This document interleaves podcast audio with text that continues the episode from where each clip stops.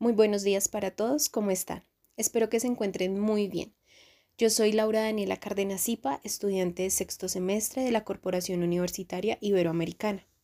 El día de hoy tengo unas invitadas muy especiales que nos van a hablar un poco sobre lo que el fonoaudiólogo debe saber para trabajar con la persona sorda. Me gustaría que se presentaran, así que sin más preámbulos, empecemos. Hola, muy buenos días a todos. Muchísimas gracias por la invitación. Mi nombre es Natalia Ángel Vargas. Actualmente soy estudiante de sexto semestre de la Corporación Universitaria Iberoamericana y para mí es un gusto poder estar acá con ustedes.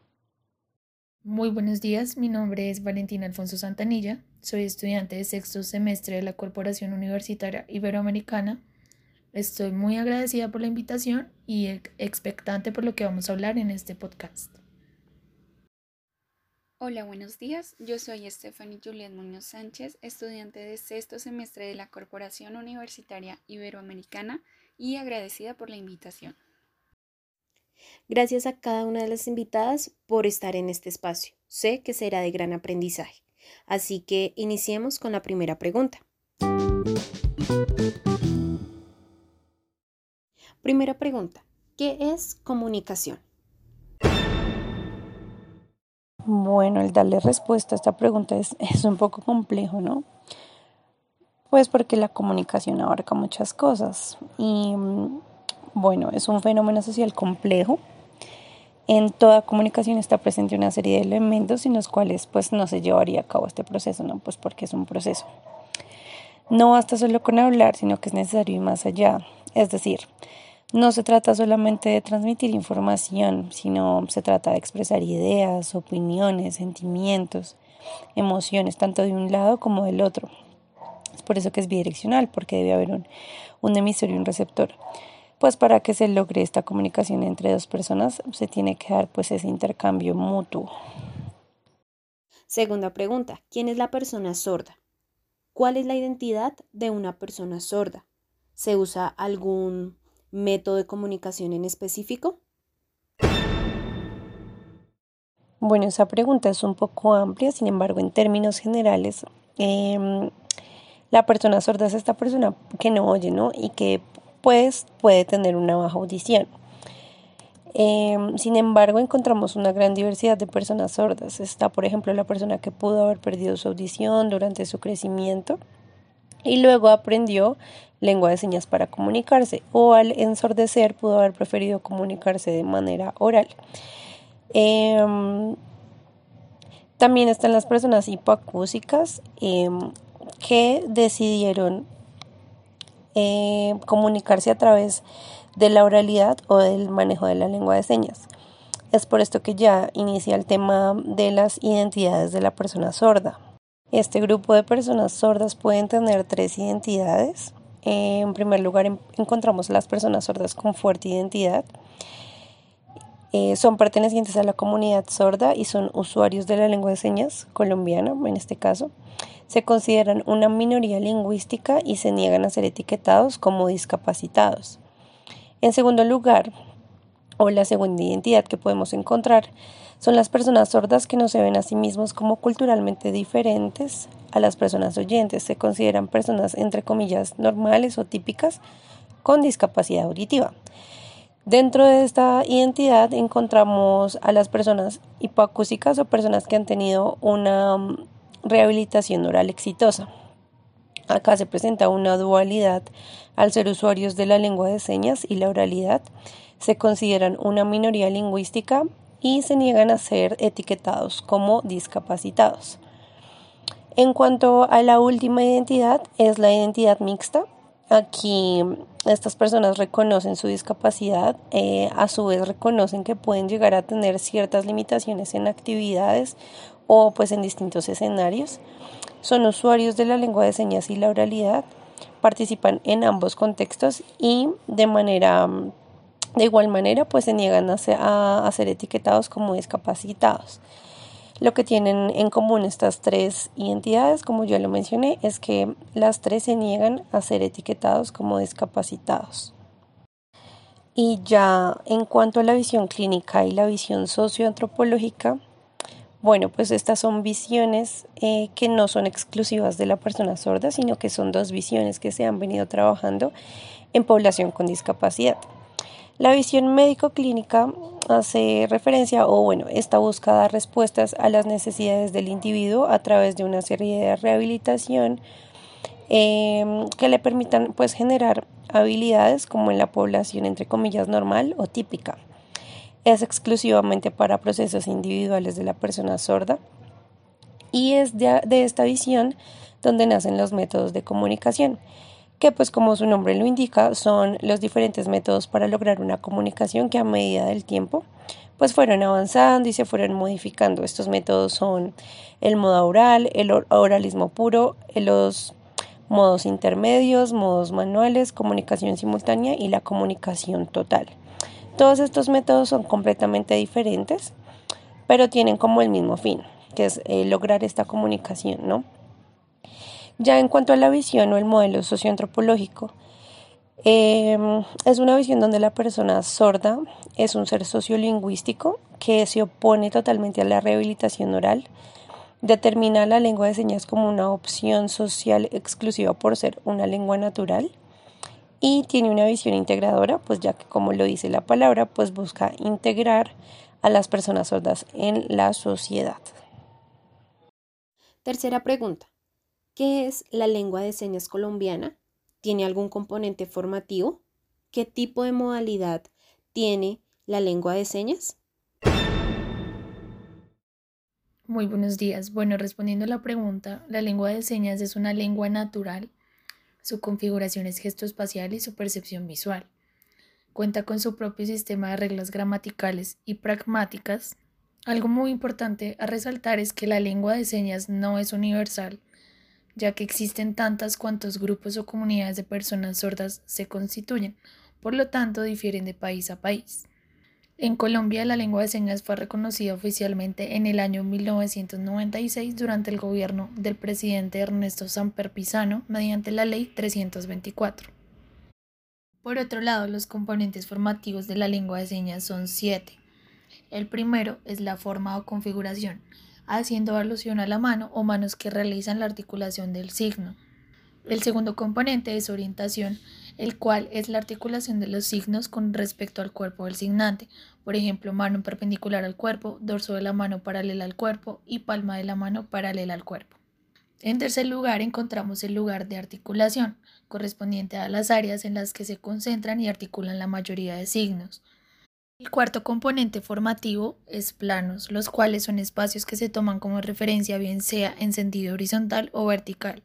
En quinto lugar está puntos de contacto, en sexto lugar, movimiento, el cual hace referencia a los movimientos que realiza la mano dominante, tales como arriba, abajo, derecha o izquierda. Y por último, el componente no manual. En este se tiene en cuenta la cabeza, rostro, hombros y tronco del signante. Otro aspecto importante de la lengua de señas son los parámetros formativos, entre los cuales se encuentran primero toponema, que es el lugar donde se hace el signo, tomando como referencia al tronco, cabeza y brazos de los lados respectivos del signante. El segundo es keirema, el cual hace alusión a la forma de la mano o tipo de forma que la persona da a la mano al momento de realizar la seña. Y finalmente, kinema, o también llamado movimiento de la mano. En este se tiene en cuenta que existen alrededor de 18 movimientos que se pueden realizar con la mano o con las manos del signante. En esta cuarta pregunta son tres temas que quiero que toquemos y que le dé al público una idea de qué es el bilingüismo, por qué la lengua de señas colombiana se ve como una modalidad comunicativa y cómo es la interacción comunicativa de la persona sorda. La lengua de señas se encuentra dentro de la modalidad comunicativa verbal oral visogestual. Es considerada dentro de esta modalidad ya que se hace el uso de un código para emitir y recibir un mensaje. En este punto hay algo que enfatizar y es que en muchas ocasiones se cree que la lengua de señas no es un idioma como cualquier otro de los que conocemos que existen alrededor del mundo, debido a su manera de expresión mediante señas acompañada de expresiones corporales y faciales. Sin embargo, es una lengua que hace parte de la comunidad sorda permitiéndoles comunicarse entre ellos o con oyentes que han aprendido esta lengua. En cuanto a la interacción comunicativa de la persona sorda, esta se da en un contexto donde se debe contar con una competencia específica de dos códigos, a lo que se llama contexto bicultural, teniendo en cuenta el oyente hacia el sordo donde se tiene un conocimiento sobre la lengua de señas y del sordo hacia el oyente donde se maneja la escritura de un segundo idioma. Este contexto bicultural va acompañado del bilingüismo, donde desde el punto de vista lingüístico se requiere una competencia en dos lenguas cuyas características son diferentes. Desde una visión socioantropológica, el bilingüismo nace como una necesidad donde se requiere de métodos sofisticados y nativos de la lengua para la enseñanza de la misma. Quinta pregunta. ¿Quién es el fonoaudiólogo y cuál es el rol frente a la persona sorda? Bueno, en realidad esta pregunta es fundamental debido a que es un profesional que aborda estrategias de comunicación brindando calidad de vida a los usuarios y cumple distintas funciones, entre ellas consejería, asesoría, evaluación diagnóstico, promoción, prevención e intervención. En primer lugar, la consejería son acciones donde orienta a familiares sobre aspectos relacionados con la comunicación y sus desórdenes. En segundo lugar, la asesoría orienta a todos los profesionales sobre aspectos relacionados con la comunicación o la discapacidad que se puede presentar. Posteriormente, la evaluación diagnóstico son acciones que permiten determinar el estado de la comunicación, la presencia o no de un desorden de comunicación, la identificación de factores causales, la caracterización del desorden y el pronóstico. En cuanto a la promoción, son acciones que se realizan con el objetivo de alcanzar la ausencia de una enfermedad o mitigar la misma, estableciendo la importancia de la comunicación en el desarrollo social. Con relación a la prevención, está encaminada a la identificación y abordaje temprano de los factores de riesgo y o discapacidad de la comunicación, efectuando estrategias para mejorar el desempeño comunicativo en su entorno. Finalmente, la intervención brinda oportunidades de habilitación o rehabilitación a la persona que presenta un desorden de comunicación, la cual implica la implementación de diversas técnicas y métodos que permitan alcanzar este nivel. Y última pregunta, ¿por qué el fonoaudiólogo debe conocer a la persona sorda? ¿Qué relación tiene la persona sorda con el modelo sistémico de la comunicación humana interpersonal? ¿Existe inclusión educativa en las personas sordas? Considero que el fonoaudiólogo debe conocer a la persona sorda no solo por su pérdida auditiva, sino porque el objeto de estudio es la comunicación humana y sus desórdenes. De esta manera, realiza todo el bienestar comunicativo que la persona requiere. Del mismo modo, tanto en su lengua de señas como en su lengua escrita, considera su entorno, facilitadores, barreras, entre otros. El ideal del fonoaudiólogo cambia de una visión rehabilitadora clínica a una visión socioantropológica y a partir del modelo sistémico de la comunicación humana interpersonal se aborda la comunicación e interacciones sociales que lleva a cabo el ser humano. Alude a la visión del hombre, la naturaleza de la comunicación humana interpersonal, el carácter sistémico y la relación con los planteamientos de la Organización Mundial de la Salud. De este modo, tiene en cuenta la dimensión intrapersonal, es decir, el desarrollo, habilidades y competencias propias del ser humano o individuo. En la dimensión interpersonal Establece la relación con los demás sujetos que permite el intercambio de información y negociar significados.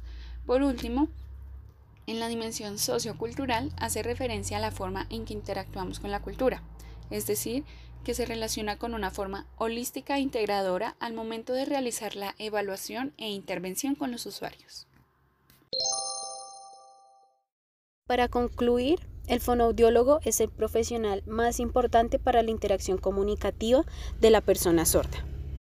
Como vimos anteriormente, el fonoaudiólogo debe caracterizar la comunicación de la persona sorda en la modalidad visogestual desde la dimensión interpersonal y sociocultural. Las estrategias principales son coordinar programas de inclusión dentro de la institución educativa, todo lo relacionado con asesoría, orientación del programa y actividades extracurriculares. Hacer partícipe también del consejo académico de la institución y todo lo relacionado con la población sorda. Es importante también trabajar de la mano con docentes en toda la parte que tiene que ver con el manejo de estrategias dentro del aula con estudiantes sordos y todas las situaciones que podría presentar un estudiante sordo dentro del aula de clases. Agradecemos a cada una de nuestras invitadas por sacar de su tiempo para realizar este podcast. Fue de gran aprendizaje cada uno de sus aportes. Que tengan una feliz tarde.